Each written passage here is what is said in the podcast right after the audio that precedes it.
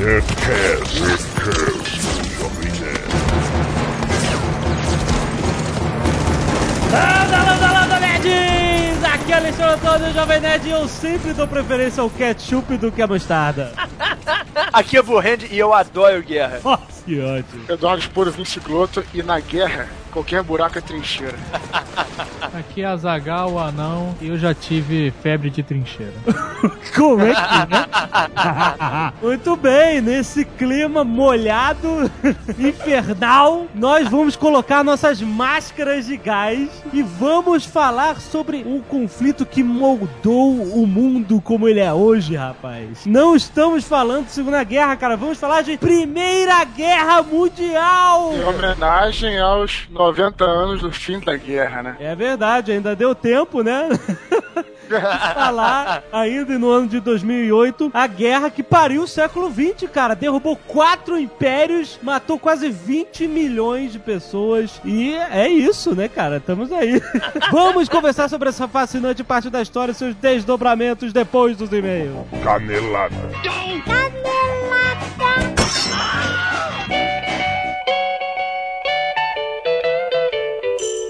bem, Zagal, vamos para mais uma palestra de e-mails, caneladas e recados do Nerdcast. Vamos. Vamos lá, esta semana já- a Zagal já é Natal na Nerd Store. Olha é aí. verdade, sempre é Natal no Nerd Store. É todo dia Natal.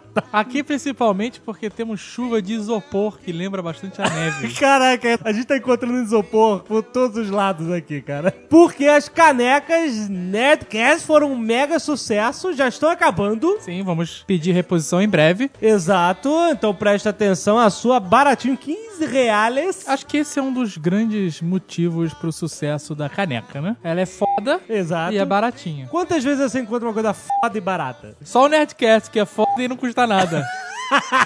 Excelente. Além das canecas e novas camisas, né, que temos aí já rolando há algum tempo, temos reposição de bonecos de action figures de games, Azagal. Sim, agradaram bastante, então trouxemos mais. Reforçamos o estoque de Kratos que já estava acabando. Gears of War está de volta, Metal Gear Solid e como novidade, o Sim. que faltava, o Snake de Metal Gear Solid 3 com tapa-olho style.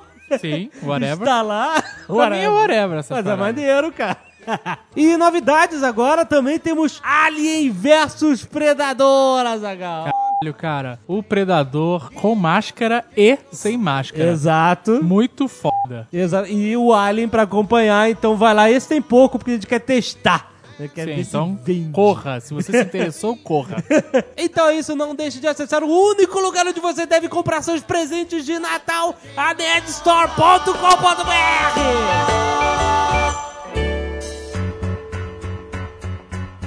Recados Azagal, grupo de planejamento 2008, um sucesso, Megaboga. Pois não foi, rapaz. A gente foi lá pra São Paulo. Nunca fui tão bem tratado por terceiros na minha vida. Exatamente. Sem, sem contar com a minha família, né?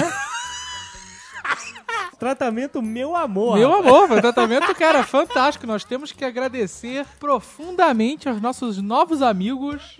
Nossos novos amigos. Porque tem velhos amigos e tem novos Sim, amigos, sim, né? verdade. Ken Fujioka, Quem está na primeira base? o cabeça de tudo, né? Master Chief. Paulo Macari, fantástico, o cara foi que viu a boa parte da organização. E Daniel De Tomaso, Muito o bom. mais porra louca dos três.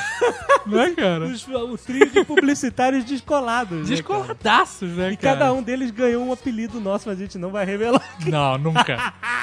Temos que agradecer profundamente e levando tempo para isso, porque foi foda. Pra nós foi uma experiência diferente, porque nunca tínhamos falado com um público que não era o nosso. Exato, foi maneiro.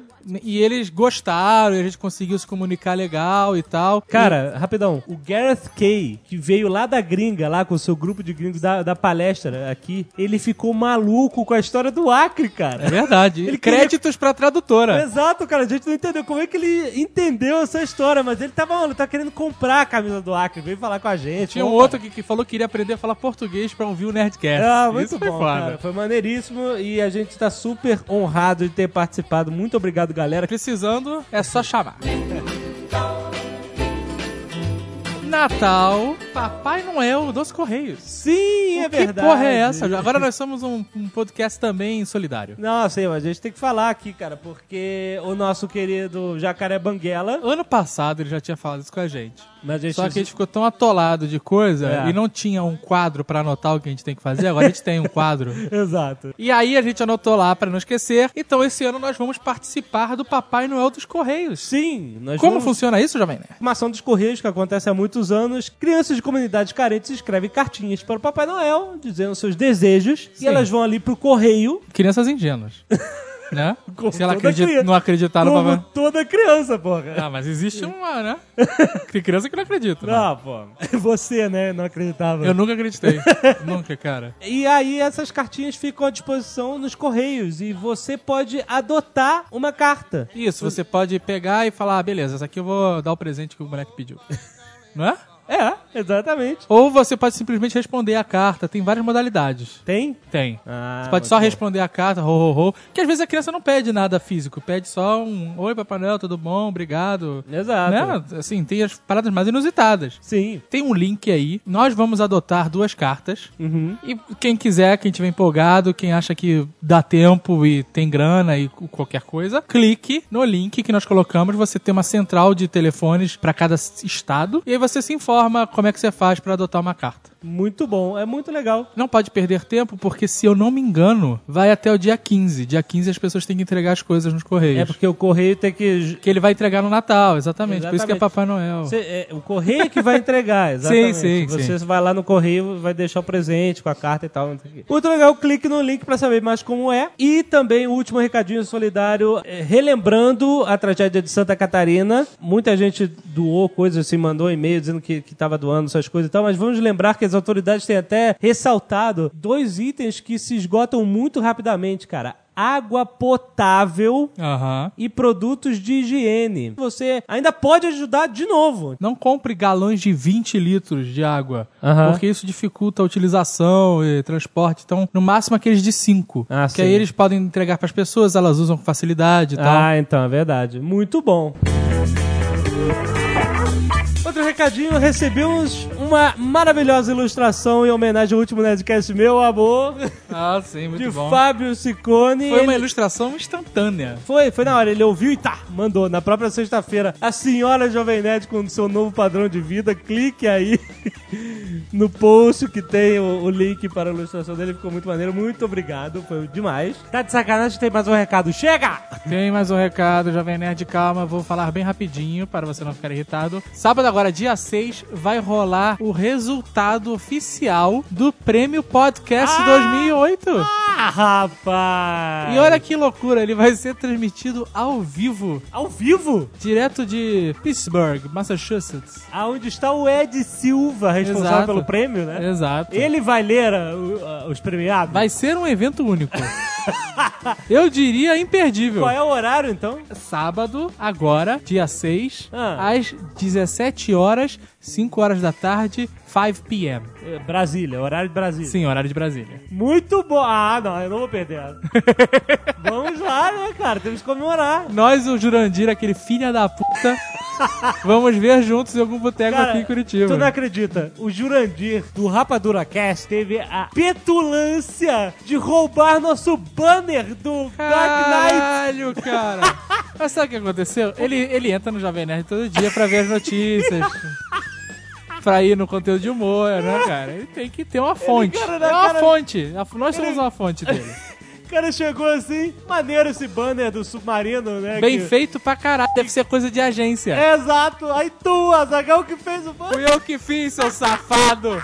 Pega, seu safado. E pra finalizar os recados, Atenção, esse precisa de música, Azagal, pelo amor de Deus. Estaremos, Jovem Nerd, mais uma vez. A gente tá indo em São Paulo e voltando com uma Putz. facilidade. tá demais. Estivemos em São Paulo semana passada e estaremos semana que vem. Sim, confirmado, como dissemos no último Nerdcast, dia 12 de dezembro, Azagal. Isso, 12 do 12. Na próxima sexta-feira. Exato. Evento oficial do lançamento do DVD Batman Cavaleiro das Trevas! Let's put a smile on that Estaremos em alguma FINAC de São Paulo, ainda não sabemos exatamente qual é, mas essa semana teremos a confirmação e você vai poder ver aí no jovemnerd.com.br. E estarão lá não só nós, do Jovem Nerd, como também Carlos Voltor, Olha só! nosso especialista em quadrinhos em geral. Tiago Bobs! Oito! Ele vai falar, será que vai falar? Nosso querido Tiago Bobs do Judão! Nosso amigo que as pessoas acham que é nosso inimigo. Tem gente que acha acha que nós odiamos ele. Quem acha Sei isso? lá, nego- um- alguém veio perguntar pra mim, caraca, o Bob, vocês não são ligados? Que isso? Sério. Ah, cara, essas lendas de internet, né? Eu não gosto dos caras de rapadura, isso eu tô falando. E Carlos Merigo. Olha só, o publicitário de bolso. Sim, nosso querido Carlos Merigo do Brainstorm 9, que acompanhou toda a parte de Viral e ARG e é fã de Batman, of course, quem não é? Aham. E ele estará lá também, além de Paulo Gustavo, Sim, que estava na última. Ele é da figurinha... Sci-Fi News. Ele é figura carimbada de todos os eventos da Warner, ele está lá conosco. Exatamente. Muito bom, olha só que time foda. Então, quer dizer, a gente vai falar sobre tudo de Batman, Sim. o que vier na telha. Agora, segundo a Warner, Ah, e no e-mail deles diz que terão sorteios de brindes especiais para quem comparecer ao evento. olha só. Sim, E eu não me arrisco a dizer mais nada do que isso. Além de você ir lá e nos ver, o que já é uma parada foda pra caralho. E ver o Judão, e ver o Carlos Voltor. Você vai ouvir aquela risada ao vivo do Carlos. Exatamente. Porra! E o Carlos Merigo, vocês vão poder ganhar coisas exclusivas da Warner. Foda. Então, cara, quem foi no do DVD do Super-Homem e gostou, tem uma obrigação moral de estar na FENAC. Então, eu convoco todos os nerds para a real e última aparição dos Jovem Nerds certo. em São Paulo, Em 2008. em 2008. Muito bom. Dia 12 do 12, às 19h30, não tem nada de cabalístico nesses números. Não, porra nenhuma. Não deixe de ir lá, galera. Fique Vamos lotar aquela porra! Tether off, we gonna tether off the mother sucker. A leitura de e-mails normais. Rafael O. Souza, designer gráfico e ilustrador. Ó, 26 anos, Salvador, Bahia. Eu estava reouvindo o Nerdcast Coisas que Odeio 1 e 2. muito bons. Pois bem, ri muito quando o Azagal falou do lugar perfeito para qualquer evento. A churrascaria, é verdade.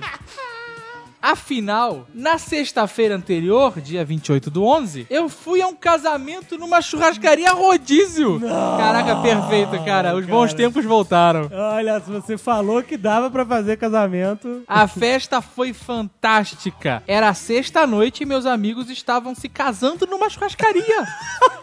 Excelente. Parabéns pra eles, né, cara? Acho que não poderia ter sido mais engraçado. Ficamos muito felizes com o casamento desse nosso casal de amigos nerds, porque eles já namoravam há 10 anos. Olha, parece que tem alguém que eu conheço. Né? Por falar em nerds, foram eles que apresentaram o site de vocês para nós. Olha É. Cara, ele bem provável que eles tenham ouvido. Se vocês casaram Ah. por minha causa, eu vou dar um presente especial pra vocês. Sem sacanagem. Agora eles vão falar que. Ah, whatever, como é que você vai saber? Eu não sei, Ah. vou ter que provar. Muito bom, parabéns. Eu vou acreditar sempre que foi por minha causa. Tá bom, então. E agora, Zagal, pra esse próximo e-mail, eu, eu, eu não posso ler, eu não, não tenho como ler esse e-mail. Não vai combinar. Nós só uma pessoa pode ler esse e-mail. Olá, meu amor, tudo bem? Antes de ler, eu quero falar umas coisas. Olha, olha, meu amor, a caneca está sendo um sucesso, tá bom? E você que ainda não comprou, meu amor, deixa de ser pão duro. Para de tomar água e copo de requeijão, tá bom? Esse padrão, meu amor. Compra a caneca, tá bom? Tati Viana, ilustradora, 25 anos, Natal. Mas não espalha que Natal é cidade de fudido, meu amor. Olha, ela, foi ela que escreveu isso, tá bom? Não fui eu que falei, não. Depois que eu vi o Nerdcast, não quero mais saber de pobreza. Primeiro, não quero que ninguém mais me chame de desenhista ou de artista, que isso é coisa de hippie, vagabundo e fudido que faz rena tatu na praia de Ponta Negra. É ilustradora, meu amor. É isso mesmo, meu amor. Suba de patamar. A mãe da portuguesa e senhora Jovem Nerd é um luxo. E tá certíssima, meu amor. Inglês americano é coisa de cursinho vestibular. British forever, brother. Meu marido, que é muito meu amor, quando quer arrasar aqui nesse de elefante, Rio Grande do Norte tem a forma do elefante. O Natal fica no fiofó. que ótimo. Olha, meu amor, isso é ela que tá escrevendo, não sou eu, não. Bota a camisa, não vivo sem Nerdcast e humilha. Excelente. E nós deletamos o Orkut faz um tempo, pois aquela bosta foi invadida pela miséria. Isso é verdade. O Orkut é tão pobre que tem até comunidade. Isso é coisa de pobre. Prefiro o Facebook e MySpace, que tem grupos, meu amor. Adorei esse e-mail, meu amor. Um beijo no coração, meus amores. Vou me arrumar pra passear no Natal Shopping, porque Midway Mall é coisa de pobre que vai lá só pra comer esfirra do. Melhor que isso, só girafas, meu amor.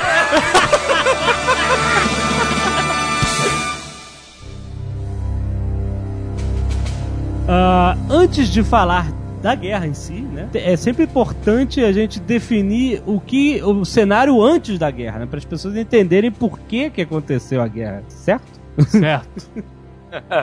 Imperialismo, né? Vamos falar do imperialismo agora, né? Sim, sim, é verdade. A chave para entender todo o princípio da Primeira Guerra Mundial. Nós tínhamos as grandes potências da Europa, né, cara? Grã-Bretanha, Alemanha, o Império Austro-Húngaro, o Império Otomano, a Itália, o Império Russo, né? Toda essa galera, os caras estavam dividindo, é, lutando pela supremacia mundial, né? Eles dividiam o mundo no joguinho deles Sim. e eles tinham acordos pra manter a divisão do jeito que lhes interessava a todos. Exato. O imperialismo ele surgiu muito por causa da Revolução Industrial, né, que tecnicamente a gente chama de Segunda Revolução Industrial, que foi em meados do século XIX. As grandes potências da Europa precisavam expandir para poder, primeiro, ter mercado consumidor e segundo, para ter recursos minerais e vários tipos de recursos para poder produzir esses produtos para a indústria. Então, o que, que eles Claro. fizeram? Como eles não tinham mais para onde expandir dentro da Europa, eles partiram para onde? Para a Ásia e para a África, né, principalmente. Esse foi o imperialismo, né, o colonialismo do século XIX, que começou a tomar conta do mundo inteiro, né? A Europa dominava cerca de 84% da superfície do planeta Terra, meu filho. Cara, o sol não se punha no Império Britânico. Não é, não é um, um- um figura de palavra, é a verdade. Sempre existia um lugar do, do Império Britânico que já era dia. Exato. Hoje em dia é, é inacreditável, né? Um famoso imperialista britânico chamado Cecil Rhodes, que ele escreveu uma carta onde ele dizia que anexaria os planetas se pudesse. Anexar é uma palavra muito educada, né, cara?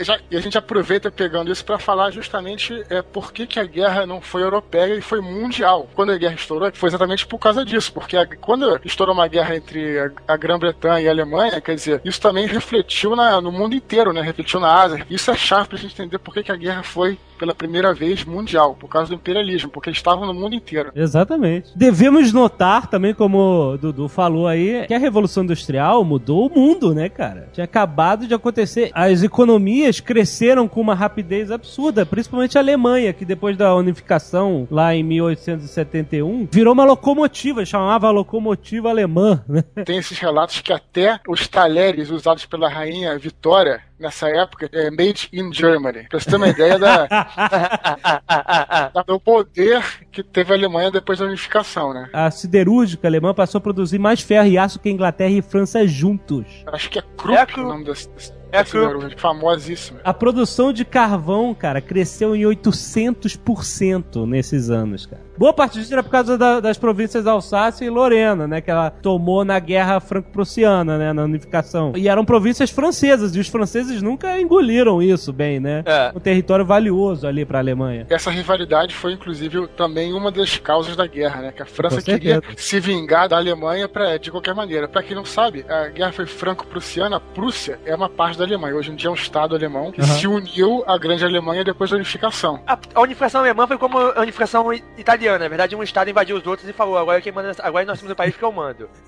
no caso da, da Alemanha, o estado que fez isso foi a Prússia. A Prússia era o estado alemão mais desenvolvido militarmente. Inclusive, até, até a Segunda Guerra Mundial, os oficiais prussianos tinham essa coisa de se chamar assim de sou um grande oficial prussiano. Tinha uma, um certo orgulho, né? Então, nessa época, cara, com todas essas coisas acontecendo, você tendo desenvolvimento tecnológico de trens, navios a vapor, motor a diesel, tudo isso já criava uma capacidade de movimentação militar muito mais rápido, sem precedentes na história, né, cara? teve um desenvolvimento que parece bobo quando a gente fala hoje em dia, mas muda muito da história da guerra, que é o desenvolvimento da, da arma de fogo, não a existência da arma de fogo. A arma de fogo já existia há muito tempo, mas como é que é a arma de fogo normal? É aquela idiotice de bota bolinha, bota pólvora, bota pólvora seca, pólvora fina, pólvora grossa, bate a bolinha, só. Porra, três horas pro maluco dar um tiro. E a bolinha vai caiu e não sai pra nada. Ele, inven- ele inventou cartucho, que é como nós fazemos hoje em dia, cartucho metálico que você enfia 20 na arma, faz crack e começa a dar tiro. Aham. O cartucho e a espoleta foi uma- a invenção pra começar a guerra. Aham. Você vê que não tem nenhuma arma da, da Primeira Guerra que não seja de cartucho. Não existe. Não tem, não tem arma de pederneira, é, porcaria de bolinha. Não, Não, acabou existe essa porra. na guerra. Acabou. A Primeira Guerra Mundial foi considerada a primeira guerra tecnológica. Em termos de militar, assim, foi, já, já começou assim. Começou com arma que atira de gente. Não é aquela porcaria que não tira a cada, a cada duas horas. Em termos militares, o melhor ensaio que houve da Primeira Guerra Mundial foi a Guerra Civil Americana, que foi a primeira guerra onde foi usado de fato esses fuzis que o Blue Hand tá falando aí, né? O Spring É, foi todo mundo tele- já viu. É aquele, é aquele fuzil que o corpo, que o corpo de bombeiro utiliza pra fazer guarda. Nossa, isso é arma de, da Guerra Civil Americana, porra? é, o Spring foi fabricado até hoje, se não me engano. Na Guerra Civil Americana era bolinha, pólvora, etc. Não, no final da Guerra Civil, não. No início, sim, no final era o Springfield. Ah, tá. O equivalente alemão, que é o Mauser, que o Corpo de Bombeiro também usa aqui no Rio. É um fuzil bem bonito, mas é, é mais curtinho. Quer dizer, a Europa começou a formar seus blocos polarizados de poder, né? Porque tá todo mundo muito preocupado, né? Com esse avanço rápido, né? De tantas nações, das potências. De um lado acabou formando-se a Tríplice Aliança, Alemanha, Império Austro-Húngaro e Itália. A Alemanha sempre joga com três, né? Sempre! Mas se você parar pra pensar no War, é bom você ter dois aliados.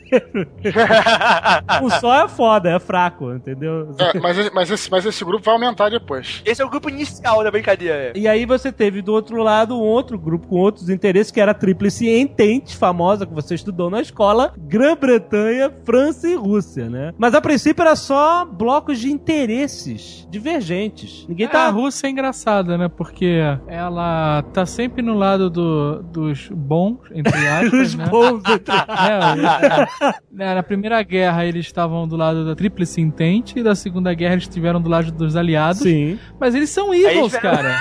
Aí, eles- cara, aí eles vieram, na Segunda Guerra já eram comuna, mas aí, aí eles já eram comuna bonzinho. Depois que eles vieram Ah, comuna mas demônio. então, é porque você tem que escolher o lado, cara. Você tem que escolher o lado que você acha que vai ganhar. Na verdade é porque eu acho que uh, dois evils não se estocam, sabe? Porque a Alemanha, a Itália, o Japão, eles, assim, a Alemanha é mega evil, né? Mega evil, ok. Mas a Itália não é, ela vai na onda. Vai- Não é? O Japão Não também. é evil, você não vê um italiano evil, foda. A Itália é é barata tonta, não sabe o que, que É, é. né? a, a Itália traiu nas duas guerras. Não se esqueça jamais disso. Fazer aliança com a Itália é a maior roubada que você pode fazer. Dos mafiosos, né, cara?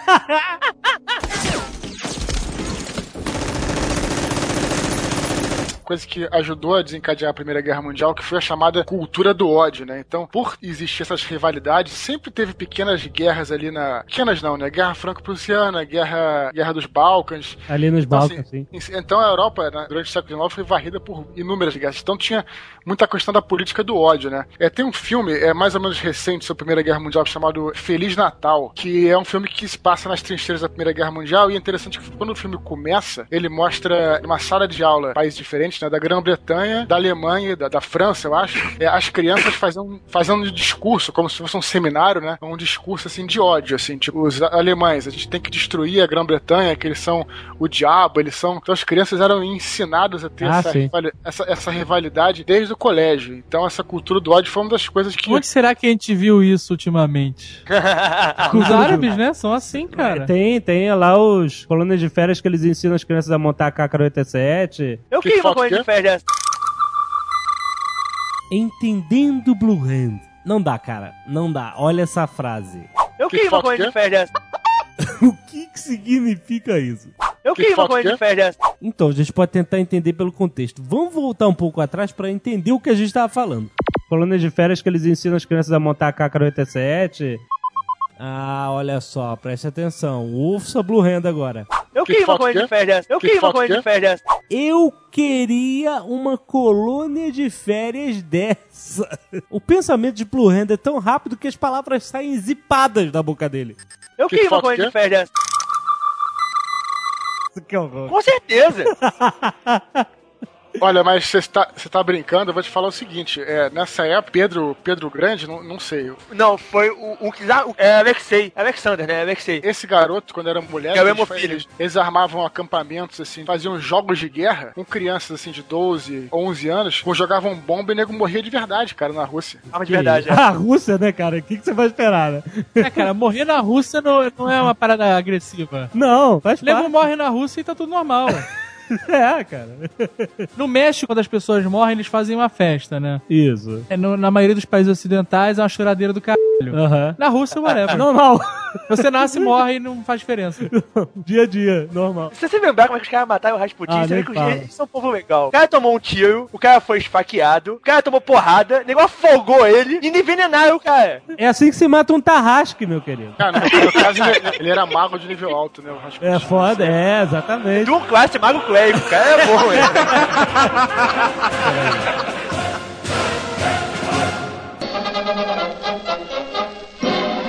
Vamos falar sobre o estopim da guerra, o famoso assassinato do arquiduque Francisco Ferdinando, que a gente aprendeu na escola era assim, estopim da guerra, assassinato Francisco Ferdinando, acabou. Mas essa história é muito mais maneira do que a gente aprendeu na escola, cara. Só pra enriquecer com detalhes, em 1908 o Império Austro-Húngaro anexou duas ex-províncias do Império Otomano, né, que era a Bósnia e, e Herzegovina, certo? É. Perfeito. E aí, quer dizer, eles promoveram aquele, aquele massacre, limpeza étnica normal, porque antigamente era normal isso. Você chegava. Quando você vai para um, você toma um território, você tem duas opções: enche de militar pra se misturar com a população. Tipo, duas opções. Essa não é bonita. Você vai e mata todos os homens, né? Casa o seu, o seu povo com as, Com as mulheres, mulheres. e aí vai misturando e tal. É, exato. Ou você simplesmente elimina todo mundo. Exato. E começa de novo. É, é isso que eles fazem. Eles eliminam, expulsam, matam, e aí botam um monte de gente do seu povo e pronto, nada aconteceu. Aquele território sempre foi seu. Isso, É isso que eles fazem. É uma variação do que os romanos faziam, cara. É, é histórico. Todo, todo mundo fazia. O, até o Slobodan foi o último que tentou fazer isso. Pois é. Ué, então, é- Década de 90. O Império Austro-Húngaro anexou. Esse território é meu, fora daqui seus turcos. Ok, estamos felizes. E aí eles começaram lá pra 1914 escrotizar a Bósnia. Quando foi isso? 1908, certo? Sem- mas expulsaram os turcos. Expulsaram os turcos da Europa. Será Fora. que é por isso que o Soloso foi pra Nova York? o turco? é. Porra, isso foi 1940, É, cara. Mas em 1908 ele era criança, foi com os pais. Ah, sim, tá, tá certo, é Não é? verdade. Aí continua de turco, cara. É verdade. Muito Tem bom. aí, cara, você tá brincando. Poderoso chefão. Então, em 1914, o ano, eles começaram a escrotizar a Bósnia. ok? Ah, Continuando a campanha militar, né? E aí o nosso querido arquiduque Francisco Ferdinando, que era sobrinho e herdeiro do imperador austro-húngaro. Certo. Austro-húngaro. Austro-húngaro, era um império. A Áustria e a Hungria. Juntos. Tudo a ver, né? Esses povos tão amigos, tem tudo a ver, uma mesma, uma mesma língua, o mesmo, mesmo princípio, mesma religião. É, a Áustria ela combina mais com a Alemanha, né? Ah, é, a Áustria é amigona da Alemanha, né? Eles Mas- são parecidos. É. O nome da Áustria alemão é o Reich, é o Reich do Leste, se não me engano. É o, é, é, o Österreich, é. Osterreich. Osterreich. O Ferdinando, herdeiro do trono, foi lá como observador ver como é que estão as paradas. Quando assumisse o trono, ele, ele pretendia é, trazer mais uma potência para junto da Áustria-Hungria. E essa potência ia beneficiar os eslavos, né? É isso que ele queria. Exatamente. Então ele chegou em Sarajevo, lá no dia 28 de junho de 1914, e ele decidiu dar um passeio com a esposa dele, pra mostrar que a autoridade chegou. Que cheia onda de gostoso sem ter um vida prova de bala. Exato. Então ele foi passear num carro aberto, numa carreata, né, com vários carros oficiais, ele, a esposa dele, então passear pelas ruas de Sarajevo. Só que lá em Sarajevo existia uma organização chamada Mão Negra. Pra quem joga Vampire, vai, vai fi- vai ficar maluco, a galera que joga Vampire. Exatamente. Nada por acaso, né? Ah, pois é. A Aí, Leva de mão é, é um negócio constante, né? que são os seus anéis, mão É, branca. tem mão branca, mão negra, mão que azul. mais? A mão azul, olha aí. Ei, Você está por trás de quê? eu não sei de nada, já tava assim que eu cheguei, palavras de importagem do Sr. Simpson.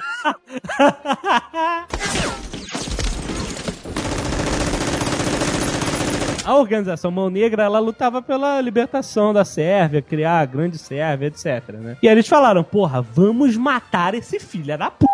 Certo? Vai morrer. E aí tinham, no dia, nesse dia, o fatídico dia de 28 de junho, tinham sete conspiradores da, do Mão Negra prontos pra matar o cara. Aí o que, que eles fizeram? Eles viram a rua que o carro ia passar e eles fizeram uma fila pra todo mundo ter chance de matar o cara quando ele passasse, né? Que ódio. Cara, Todo mundo aí, quer dar o seu tirinho, cara. aí que começou a sucessão de trapalhadas. Presta atenção, o carro do cara chegou e o primeiro cara ia jogar uma bomba. Só que ele viu que tinha um policial atrás dele. Aí ele ficou com medo do policial prender ele antes dele jogar a bomba e ele ficou quieto, não jogou a bomba. Aham. O segundo cara rolou uma granada. Que não explodiu. O- não, explodiu. Só que o motorista do Ferdinando viu e acelerou o carro. E a granada foi explodir embaixo da roda do carro de trás. Aí foi um barata voa, né, cara?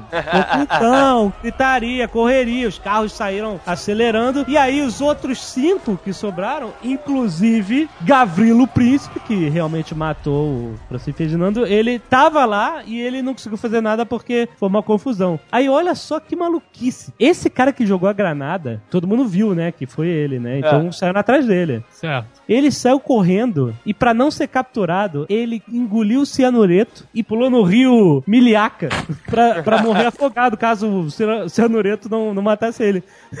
Só que o cara acabou vomitando o cian- o cianureto e o rio, cara, tinha uns 20 centímetros de profundidade. Ah, mas ele morreu. Não, a polícia prendeu o cara na hora.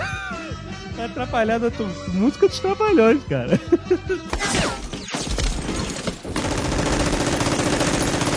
Mas trapalhado não, né? O nosso príncipe foi assassinado, né? Não, pois é, mas aí o que aconteceu? Acabou a, a comoção. As pessoas ficaram, ah, meu Deus, que absurdo, essa violência, essa cidade, tereréu. E o arquiduque, Francisco Ferdinando, cara insistente, teimoso, falou assim: eu vou sair nas ruas novamente. Não captou o aviso. Entendeu.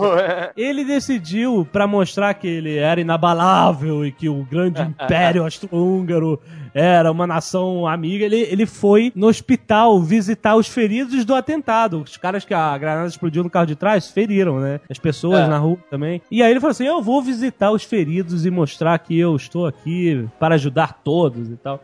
Olha só que maluquice, parece que tem coisas que é destino, cara. O nosso amigo Gavrilo Príncipe, que era do Mão Negra, puto da vida que não tinha dado certo a parada, foi num café comer um sanduíche.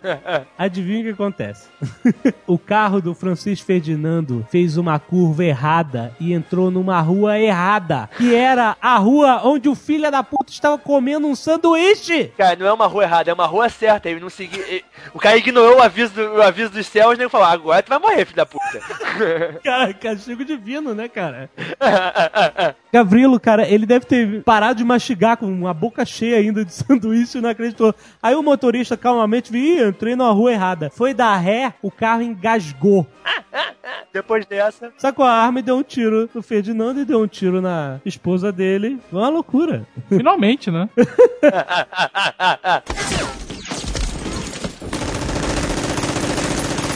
Qual foi o desdobramento disso? O Império Austro-Húngaro declarou um mês depois guerra à Sérvia. Porque, pô, vocês mataram aqui o herdeiro do trono. Mas ele, na verdade, não mandava nada. Ah, ele era o herdeiro, né? Ele tava lá Mas, como mas autoridade. tinha o imperador normal. Sim, mas ele era uma autoridade, né? Ah, sim. Importante. Esse mês que se, que se seguiu ao assassinato até a declaração de guerra, né? O Império Austro-Húngaro começou a fechar jornais eh, na Sérvia que eram contrários a eles, começou a fazer séria perseguição a políticos, a, eh, a membros, da, membros da resistência, e aí começou a coisa começou a esquentar pra valer, Exato. né?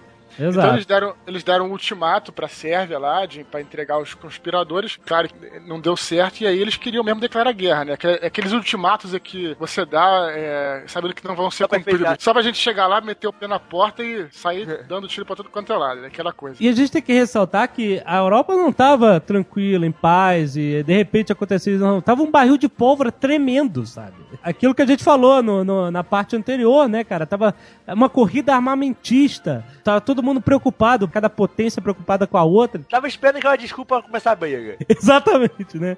Tipo num É. bar assim, o É o bar cheio de negro e canqueiro, cada um esperando um motivo pra arrumar briga. Quando o Império Austro-Húngaro declarou guerra à Sérvia, a Rússia, que era aliada da Sérvia, né, falou assim: não. guerra. E aí mandou as tropas pra ajudar a Sérvia. É, porque a Rússia e a Sérvia, ele- eles são formados por povos, aliados. povos eslavos, né? Sim, Então sim. eles falaram, ah, mas na verdade é aquela coisa, isso é desculpa, né? E a verdade é que eles queriam mesmo declarar guerra pra dominar território, aquela história toda que todo mundo já sabe, né? Exatamente. É. A Alemanha, vendo essa putaria com seu irmão austro-húngaro, falou assim: não!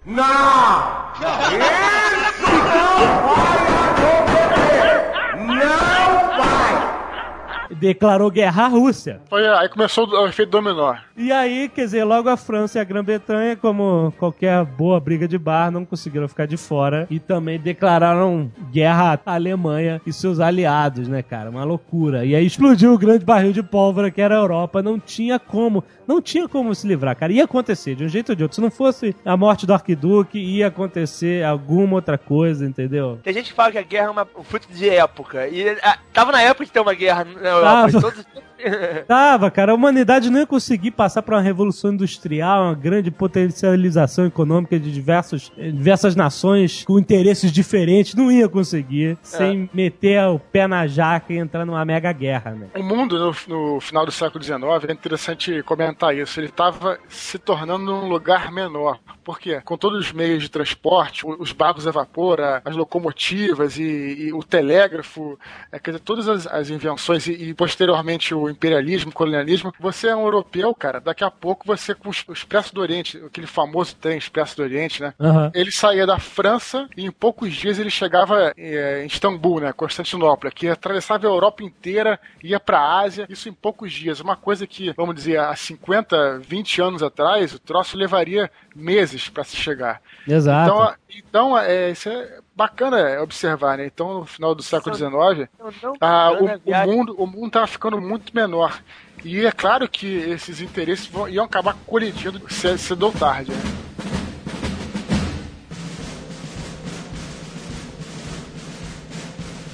Começou a guerra na Europa, primeiramente, que a gente chama de Frente Ocidental, né? Que é França e, e Flanders, principalmente. Né? França e quem? Flanders? É o Van de Bélgica. Não é Flanders, porra. Ah, Não o vizinho dos Simpsons. Deve-se notar que, obviamente, a guerra não era chamada de Primeira Guerra Mundial.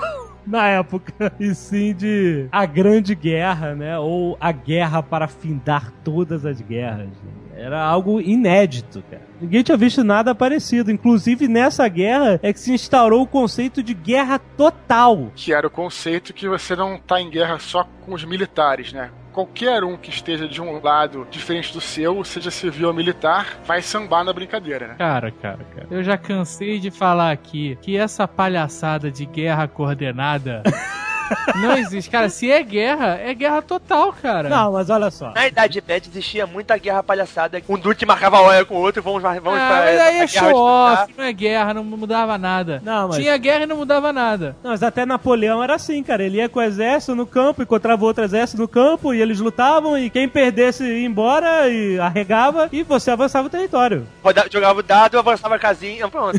Exato. Parece, sabe o que? Um bando de idiota tentando parecer civilizado. Olha, vamos mostrar pros alienígenas que nós somos civilizados. Nós brigamos, mas não, não afetamos nada, tudo Pô, organizado. cara, mas o Ganho e o Kodos ficavam emocionados com isso.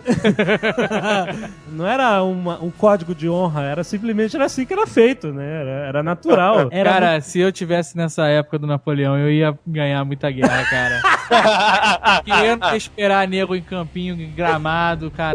Cara, Não, eu ia cara. pegar os vagabundos no ca- acampamento, cara. Calça riada. Aí você não ia ter a honra da guerra. E se for, aí eu sou o imperador daquela porra toda. Ah, cara, nós temos que parar pra pensar o seguinte: a movimentação militar nessa época era muito lenta, cara. Tinha que ir a pé, literalmente. Era muito tosco. Então, o que acontecia? Você entrava no território inimigo, os batedores viam você, voltavam lá pra avisar. Aí você tinha tempo de pegar seu exército, botava no meio do caminho do outro e pronto, os dois se encontravam em algum campo de batalha. Era assim que era feito. E o que, que foi que mudou isso completamente? Justamente a introdução do que o Blue Hand falou no início, que era o fuzil com, com a culatra, né? Que é carregado pela culatra, e principalmente a metralhadora, né? Porque agora é uma coisa coisa interessante que quando a guerra começou na frente ocidental, ela foi evoluindo para a chamada guerra de, de, trincheiras, né? Sim. Pra gente entender a guerra de trincheiras, a gente tem que entender o seguinte: a guerra de trincheiras ela tá oposta à guerra que tinha antigamente, que era a guerra de movimento, ou também chamada de guerra no estilo napoleônico. Como é que era essa guerra? É, os exércitos se encontravam num campo, marcavam uma hora para guerrear tal, e aí avançavam todos em linha com aqueles mosquetes antigos, né? Duas ou três colunas, chegavam perto e atiravam, né? E enfim, aí vai atirando até se encontrar corpo a corpo onde tinha a guerra de baioneta, que aí era porradaria é. feia, né? Mas enfim. Medieval. Só que... É a porradaria medieval de baioneta de espada. Sim. Só que o que, que acontecia? Um, o uso da metralhadora, cara, é. Se alguém avançasse em colunas pra cima de você, morria todo mundo na hora. É, exatamente. Foi, então foi, foi a diferença por... da Guerra Civil Americana. Foi a primeira vez que alguém percebeu que um cara era capaz de defender um campo. Exato. Porque é. um cara Olha... metralhador é indisponível. Enquanto o negro não matasse o cara, ninguém passava por ele. Exato. Pra ilustrar isso pro nerd, vocês, eu não sei quem gosta aí de filme de faroeste, né? Mas tem um filme muito interessante do mestre Sam Peckinpah chamado Meu ódio será tua herança. Não sei se vocês já viram. Claro. No é. filme, interessante que ele mostra o fim da, do faroeste, né? Lá 1900 e pouquinho, já que é o fim da Corrida do Ouro, já tinha tudo terminado. E os caras têm uma metralhadora, assim, Eles que usavam na... Né? Aquela de manivela. Que foi usada na Primeira Guerra Mundial. Cara, no final do filme, pode contar porque esse filme é de é spoiler, mas o filme já tem mais de 50 anos. Ah, o filme, filme já tem mais de 50 anos. No final do filme, cara, eles, eles montam uma metralhadora dessa em cima de uma de um morro e tal, e de lá eles defendem a entrada do forte inteira, cara, contra praticamente um exército. Cara, a primeira vez, você me lembrou agora, é um fato histórico. Isso foi o primeiro uso da foi o primeiro uso da Gatling Gun contra pra, pra, pra, defesa foi a invasão dos Zulus a, a, a, Inglaterra dominava a África do Sul e o, o Império Zulu a gente neopatizava mas o Império Zulu é gente pra caramba e os caras né, a gente foi sacaneando índios índios e um cacete os caras baixavam uma porrada feio uhum. e os Zulus falaram pô inglês é o cara vou matar essa porrada de inglês uhum. um, um, grupamento de ingleses que era assim sei lá eu não lembro quantos caras eram certo mas a proporção era tipo eram 100 ingleses contra 5 mil Zulus nesse, uhum. nesse nível os caras tinham uma Gatling Gun os próprios ingleses acharam pô fudeu vamos morrer agora mas já que a gente vai morrer, vamos morrer de pé, né? Vamos porrada em Zulu. Uhum. Começaram a carregar a metralhadora e começaram a atirar. E eles, eles viram que. Calma aí, não vão morrer, não. Eles, os caras estão se ferrando. Eles mataram todos os Zulus. Nenhum sobreviveu. Os caras não conseguiram invadir a porra da fortaleza. Pois é, sinistro, cara. A Alemanha, logo que entrou em guerra, e a França né, declarou, ela, ela decidiu fazer uma mega guerra rápida. Ela assim, vamos pegar todo o nosso exército e marchar até Paris. Então, praticamente 90% do exército alemão saiu na ofensiva. Só que o que aconteceu? Você não podia mais ver um, um exército inimigo e marcar uma hora e tal. Quando você viu o exército inimigo, é tiro pra tudo quanto é lado. Os tiros agora acertavam. A diferença principal também é que a munição das guerras anteriores é a, a bola de aço. A bola de aço é uma bosta bosta. Então, se o cara atira pra baixo, é igual você atira com arma de paintball. Você atira pro chão e a porcaria pega no teto. Uhum. A munição nessa época foi ficando melhor. O nego começou a raiar, o Springfield é, ficando raiado. Então, o Springfield você aponta ele reto e a bala vai onde você apontou. Uhum. Então, o índice de tiro dos caras começou a melhorar absurdamente. Não é mais aquela brincadeira de você ver os tirinhos vindo e os carinhas correndo no meio dos tiros, aquela parada que a gente vê em filme. Exatamente. O nego tá atirando na tua direção, tu tá fudido, tu vai morrer. Então, se fosse dois exércitos assim, armados desse jeito, se encontram no meio do campo, pra onde que vai eles podem ir? Pra lugar não, não, sobra ninguém, vai morrer todo mundo. É, pra baixo né, cara? o único jeito é se esconder cavando, que foi quando começou a guerra de trincheira. Exatamente. Então, assim, os, a Alemanha, ela, ela avançou um pouquinho em território francês, encontrou a defesa em duas grandes batalhas, que foi a Batalha de Marne e a Batalha de Ypres. Cara, parou, a guerra estancou, empacou ali. Se você vê uns desenhos de mapa da Europa da Primeira Guerra, você vai ver uma linha, aliás, duas linhas, que eram as duas trincheiras, praticamente contínuas, 300 quilômetros de trincheira entre Alemanha e França. É interessante é. que às vezes, às vezes a, tri a, trincheira inimiga estava a 100 metros ou menos da outra. Exato, né? exatamente. O primeiro que levantar essa cabeça era fuzilado, cara. Por isso que a guerra parou, né? Guerra estática, né? E tem uma diferença também que é, normalmente, quando se utilizava canhões nessa época, o nego se tocou que tiro direto é coisa de idiota. Vamos utilizar um pouco da matemática e fazer alvo balístico e atirar pra cima, que a balinha cavar no lado. Sim. Então o alcance dos canhões foi um alcance absurdo. E já, já se utilizava munição explosiva que e passaram a só usar munição explosiva em canhão. Então, basicamente, um campo aberto é um, é um cemitério, porque você tava com um campo aberto, o nego montava o canhão e abraço. O caminho entre, entre, as trincheiras, conhecido como terra de ninguém, é bombardeado constantemente pelos dois lados. O espaço entre uma trincheira e a outra, né? Que você tá dizendo. É, é bombardeada o tempo inteiro. Exato, né, cara? Esse nome Terra de Ninguém que a gente ouve falar aí vem daí, né? Pra No Man's. Land. Passou ali, você ia morrer, terra de ninguém. Nada passava ali. Hoje é o Rio de Janeiro.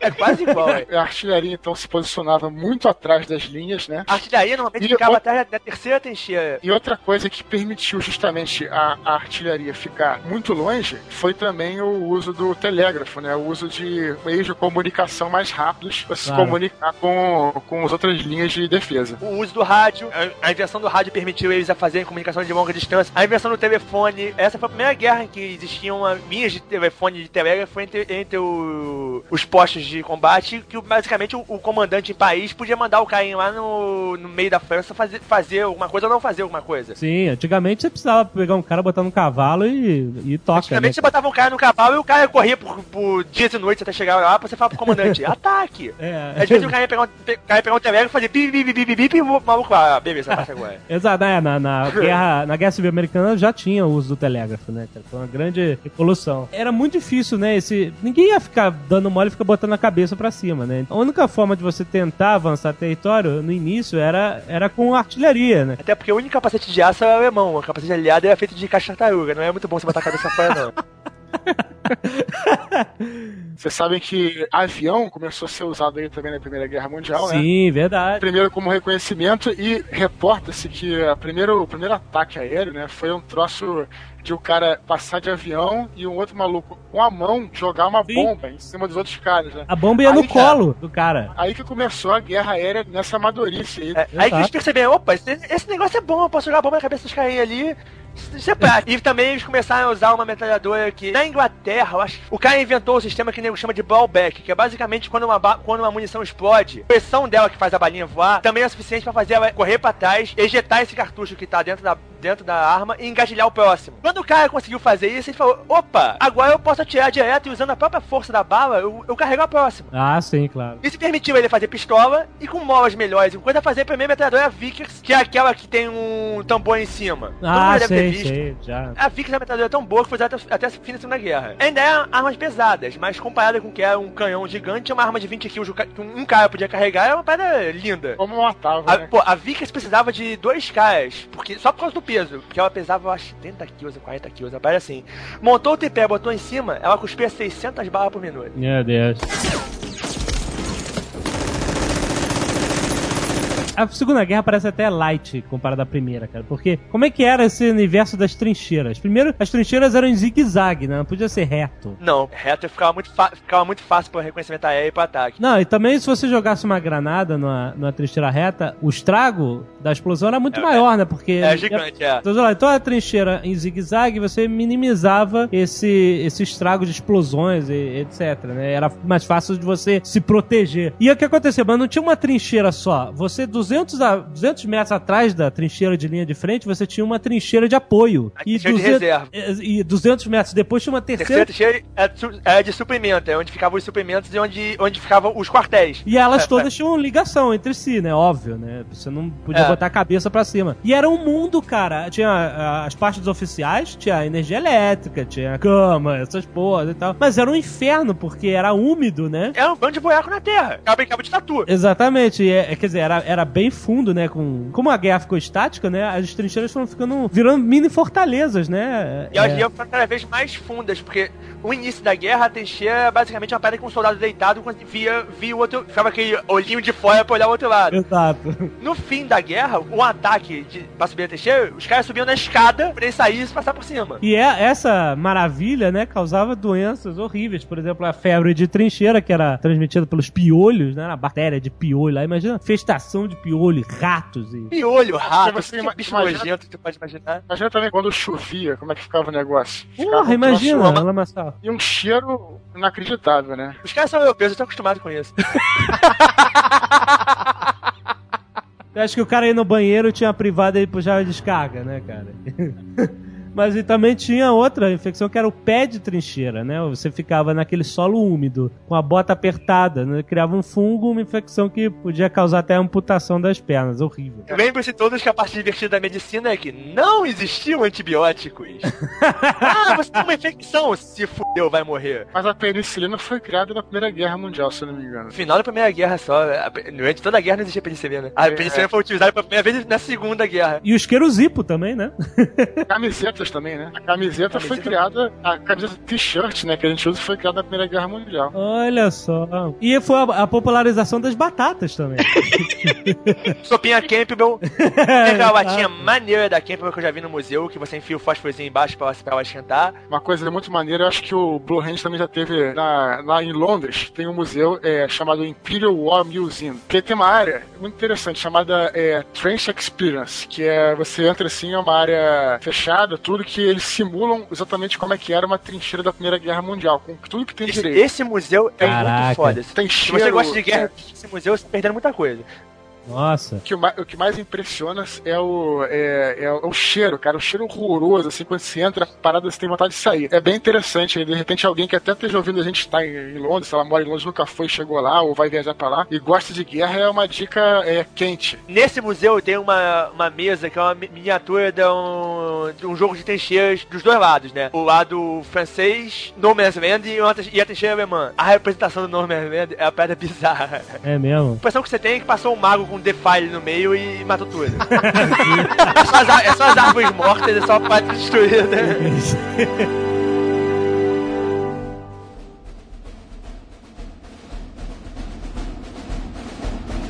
A Batalha do Somme foi a mais sangrenta da Primeira Guerra. Porque, rapidinho, durou quatro meses, 1,1 milhão de mortos. Dos dois lados, né? Eles fuderam muito. E os britânicos se fuderam de cara, porque eles fizeram um ataque maciço de artilharia e os alemães se esconderam lá nos subsolos muito bem protegidos das trincheiras. E antes da poeira descer, eles aproveitaram todas as crateras lá no No Man's Land, na Terra de Ninguém, É. e criaram ninhos de metralhadoras nas crateras, cara. Excelente. Aí quando os britânicos vieram, é!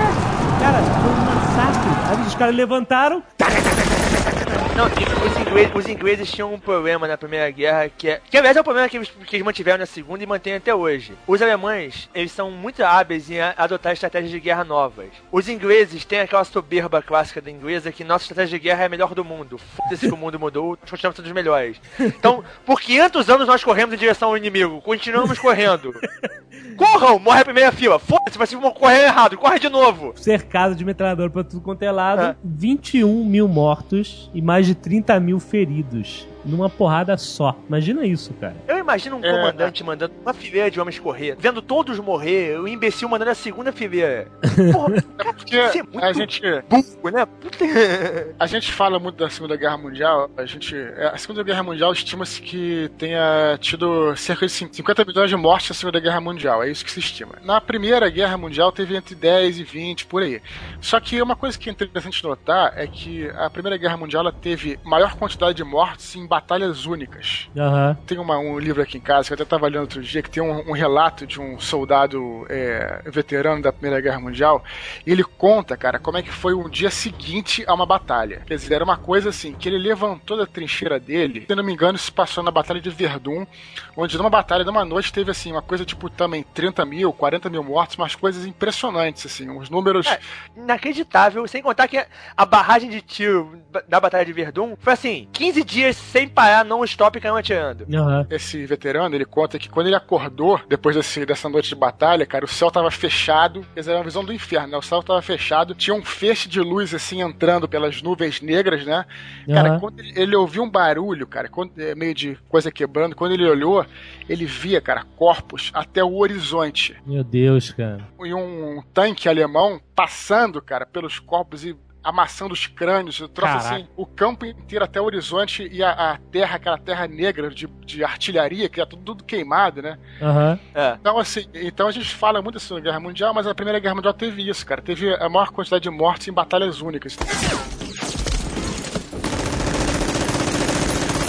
Eles começaram a pensar, porque é o seguinte, é, ninguém se mexia, tá todo mundo entrincheirado. As trincheiras estavam tão modernas que se eu fosse fazer uma barragem de artilharia, nego se metia lá no subsolo e depois que acabasse todo mundo levantava a cabeça. O que aconteceu? Temos que arranjar um outro meio de tirar as pessoas da trincheira. Antes eu queria saber, é na trincheira, onde é que ficava os- o comando mesmo? Na terceira trincheira, na de supply. Mas mesmo assim era uma parada nojenta. Ou era menos Ah, nojenta? não devia ser limpinha, não. O comando, o comando mesmo, ficava em Paris, ficava em Berlim, coisa, rádiozinho, né? Mas o comando, o comando de, de frente ficava na, na trincheira de supply. Os caras da trincheira da frente eram os sargentões. Sabe o que eu acho impressionante? É que, mesmo nessas condições todas, eles conseguiam manter os bigodes caprichados, né, cara? tu não tem ideia que tinha no bigode do cara. Ah, porra.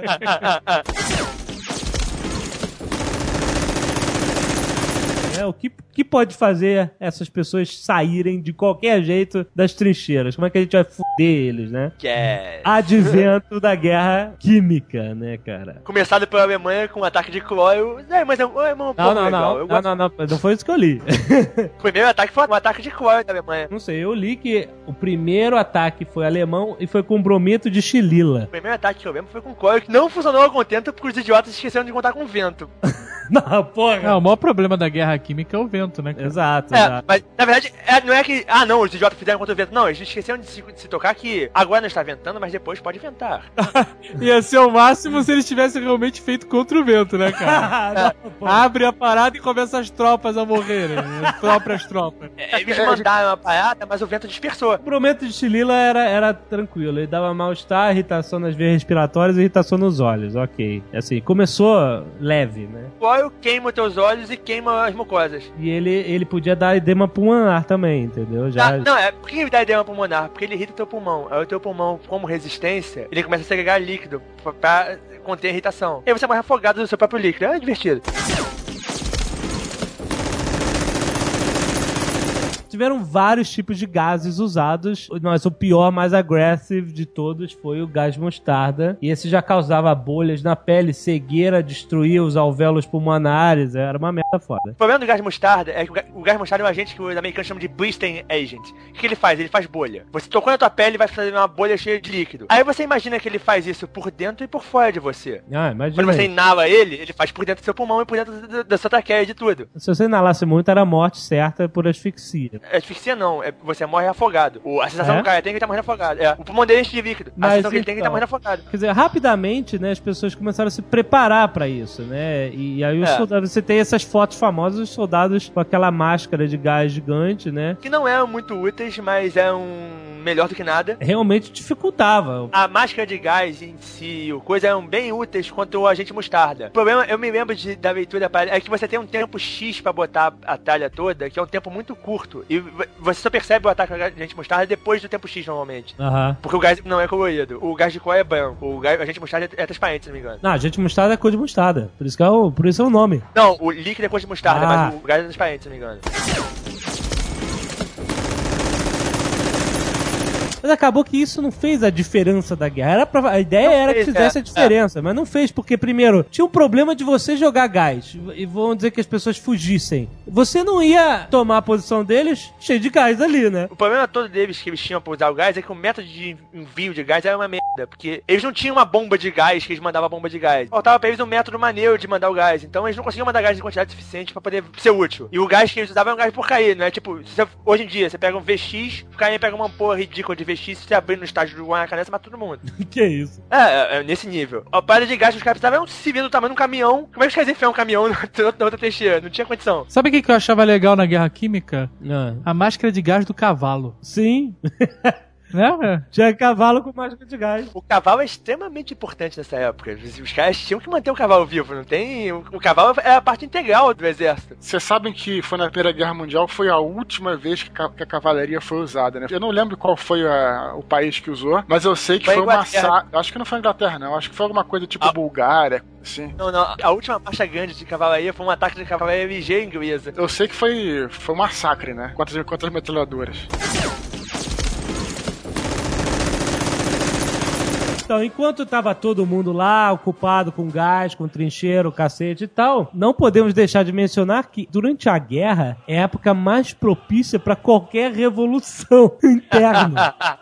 Você tem que pensar como é que tava a situação na Rússia. O czar vivia no palácio dele, foda essa população. E, não é nem que quem não quisesse, era sacanagem, nego falava que ele era o filho da mãe, quem não... Cara, a população e ele é um, é um mundos diferentes. Sim, sim. Nego falava pra ele que a população tava com fome, mas ele nunca soube o que é fome. Fome é o que ele tinha cinco minutos antes de comer, que ele pedia, Mucama me traga o camarão da- do, Mar do Norte, e eu, magicamente aparecia na frente dele. Aham. Toda a produção de alimento russa estava comprometida com a guerra. Eles tiveram quebra de safra por causa do inverno e por causa de qualquer porcaria, qualquer que eu não lembro mais o que foi. Eu acho que foi uma praga, alguma coisa desse tipo, que fez a produção de alimento deles ficar menor do que já era de costume. Aham. E essa produção menor, eles mandaram pra, pra tropa, a população aqui que se dane. Então Aham. aquele povo russo já não tava muito feliz de, ei, o cara está mandando comida para os outros lá e nós aqui morremos de fome. E começou os comuns a falarem que, irmãos, vamos nos unir contra o burguês opressor. A palavra soou como a, a voz do, vindo do céu, né? Ei, gostei dessa ideia. Dia 25 de outubro de 1917. 30 de outubro pros russos. 30... Ué, como assim? Não, é, não, é 20, é 25, é 20, é o calendário russo é o calendário gregoriano, eles estavam 5 dias atrasados. What? Ah, tu sabe dessa história, a mudança de calendário, quando nós passamos pro nosso calendário gregoriano, aliás, que é o, o calendário atual que nós usamos, que houve um ajuste de datas e 5 dias, 5 ou 7 dias, se não me engano, sumiram da, do- da história, né, mas existiam.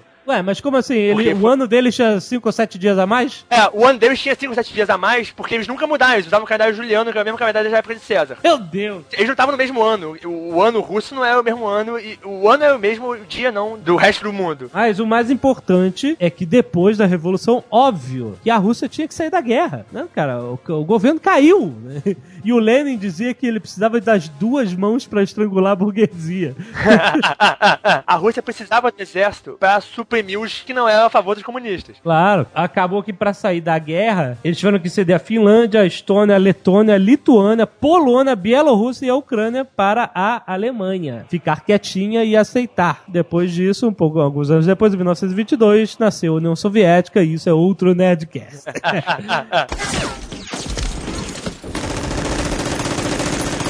Mas daí isso causou ah, uma grande reviravolta na guerra, né? Desequilíbrio. É, E a Alemanha achou que tava, "Oh, porra, agora acabou, né, cara? Tá, O pior já passou. A Alemanha estava se defendendo dos dois lados. Ela estava ela tava atacando pro lado da França e estava tomando porrada pro lado da Rússia. Então eles tinham que ter, ter dois frontes. Exato. Quando a Rússia parou de dar porrada neles, acabou o segundo front. E agora eu posso dar porrada no lado só. Exatamente. E só que isso, né, acabou provocando a entrada dos Estados Unidos na guerra, que tava lá de longe. A gente pode aproveitar para falar então da guerra no mar. E a Alemanha já tinha invadido a Bélgica para fazer base de lançamento submarino. né? E o que aconteceu? Assim como o pretexto para os Estados Unidos entrar na guerra foi aquele, né? Que os submarinos alemães teriam afundado navios americanos é, Aham. no, Atlân- no Atlântico, tudo. E esse foi o pretexto que levou, porque a princípio é aquela coisa, é, como sempre acontece, né? Teoricamente, os Estados É. Unidos não entrariam na guerra. A opinião pública estava contra, é, não queriam que os Estados Unidos metessem o nariz na- numa Mas guerra os, na os Europa. ameri- os americanos estavam mandando, Então já mandando coisa- dinheiro e armas porque estavam enchendo a porra deles de dinheiro com isso, né? Claro. Exato. Então aí os submarinos alemães foram lá e pau! Teve aquele transatlântico que os alemães afundaram, que foi o maior, maior escândalo. Eu não lembro o nome dele. Acho que Dave vai zoar, se não me engano, foi o Lusitânia.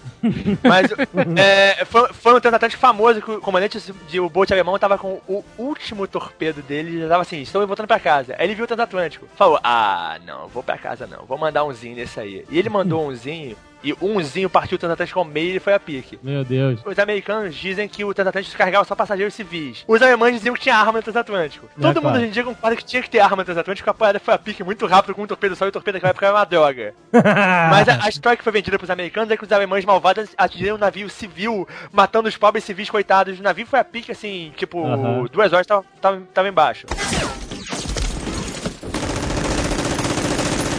Assim como na Segunda Guerra Mundial, a entrada dos Estados Unidos na Primeira Guerra foi o fator determinante para a vitória pro lado das potências aliadas, né? né? A principal vantagem americana nessas guerras é que os americanos jamais foram atacados em casa. Então a indústria americana produzia 24 horas non-stop sem se preocupar em ser atacada. Exato. Enquanto na Europa, a indústria de todos os países envolvidos na guerra tava tomando porrada e produzindo. Os americanos podiam produzir e mandar os caras saindo da porrada mais longe. Os caras estavam saindo da porrada mais longe. E nessa guerra que nasceu o famosíssimo pôster do tio Sam apontando para você, falando I want you. Olha só, É, rapaz. for the US Army. Foi a guerra onde a propaganda foi uma grande arma também, cara. Tá aqui na especial da super interessante que a gente usou aqui pra fazer boa parte dessa pauta. Em valores atualizados, os Estados Unidos investiram cerca de 4 bilhões de dólares. Em propaganda, rapaz. Aqueles cartazes de guerra, produza, economize, mulheres trabalhadoras ocupando os postos dos soldados que agora estão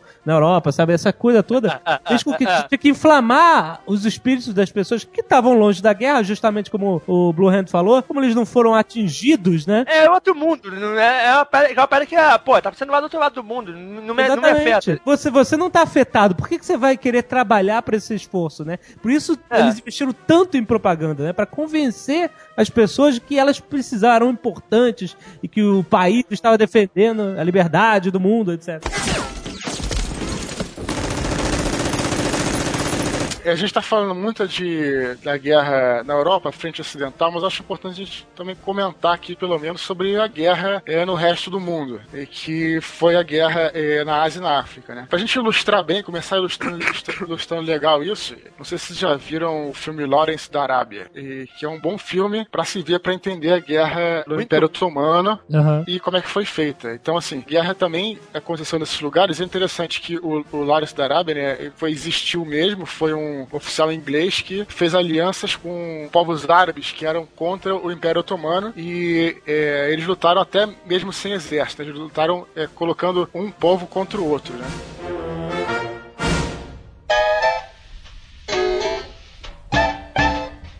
Bom, chegou um dia que a Alemanha não teve fôlego. Alguém não ia ter mais fôlego, né? E foi a Alemanha.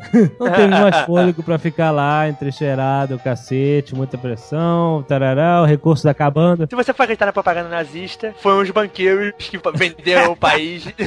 É, O que é engraçado, porque nem o seu fundo de verdade, como toda, como toda essa a mentira é bem utilizada. Na verdade, Uhum. as pessoas têm tendência a ver a guerra como uma guerra só de, de pessoas se matando. E as pessoas se matando são a ponta do iceberg. A guerra rola mesmo por trás dessa brincadeira. Uhum. E na verdade, o dinheiro da Alemanha acabou. Porque ninguém queria mais emprestar dinheiro pra Alemanha, os banqueiros alemães estavam fudidos e basicamente a parada foi: acabou a grana. Vocês vão fazer o quê? Vão continuar a guerra sem grana ou vão, vão pedir arrego? E os alemães acharam que acabou o dinheiro do banco imobiliário e não dava pra brincar. Vamos ter que pedir arrego. Então, pois é, não, deu certo. Sim, a Alemanha até conseguiu, teoricamente, fazer um bom negócio, porque eles não perderam quase nada do território deles, né? Aquela guerra ficou estancada lá naquilo. Só É. que os Estados Unidos, como não estava intimamente envolvido com a guerra, ele falou assim: ó, então que eles paguem pelos mortos só e tereréu e tá certo. A- a- mas a França e a Inglaterra, não, a tomar no cu.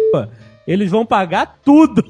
A Alemanha A foi França- considerada, depois pelo Tratado de Versalhes, foi considerada a única responsável pela guerra e, o, e, e tudo caiu em cima dela, né? Foi totalmente humilhada no final da Primeira Guerra Mundial. A França, durante todo o período da guerra, ficou com um olho grande na indústria alemã, do tipo, caraca, os caras têm uma indústria maneira, tô gostando disso. E exigiu, como parte do tratado, que várias indústrias grandes alemãs fossem desmontadas e transferidas pra França. Ah, claro. O que fez com que os alemães ficassem muito putos. Várias patentes de medicamento foram quebradas. Foi na, foi na Primeira Guerra que a patente da, do, da aspirina foi quebrada pela primeira vez em cento e variada anos. As patentes todas de medicamento da Bayer foram, foram transferidas. ah, mas é essa hora você aproveita e pegar tudo que você pode, né, cara? Exatamente. Eles garfaram a Ale- a Alemanha no- na mão grande. É, é meu, cheguei aqui, vou, vou levar. Eles perderam um pouco território, mas eles perderam muito mais nesse, nesse tipo de coisa. Que pegou muito mais ao povo, ao povo alemão no geral. Porque quando perdeu o território, o pessoal do território vai ficar puto, mas o resto da Alemanha vai Eva. Mas é perder o território, você falou pouco território da Alemanha, né? Porque todas as colônias alemãs foram divididas É. entre a Inglaterra e a França. Sim, sim, então, claro. assim, perdeu Óbvio. todo o seu domínio mundial. Então, foi a, foi a queda dos impérios aí, né? O Império Alemão caiu, o Império Austro-Húngaro caiu, o Império Otomano também acabou e o Império Russo terminou na, na Revolução Russa também. E o Tratado de Versalhes foi justamente esse tratado que é, impôs todas essas condições e acabou criando também a Liga das Nações, que foi uma espécie de ONU da época, né? Sim, sim. Foi a primeira tentativa de existir uma, uma- um fórum onde os, os países pudessem debater antes de sair na porrada. Exato. né? Quer dizer, obviamente eles obrigaram a elite imperial alemã a deixar o poder, né? Fizeram acordo com os generais famosíssimos de Hindenburg e Ludendorff. Eles é que arcaram, né, com a nova Alemanha, né? A democratização da Alemanha, né?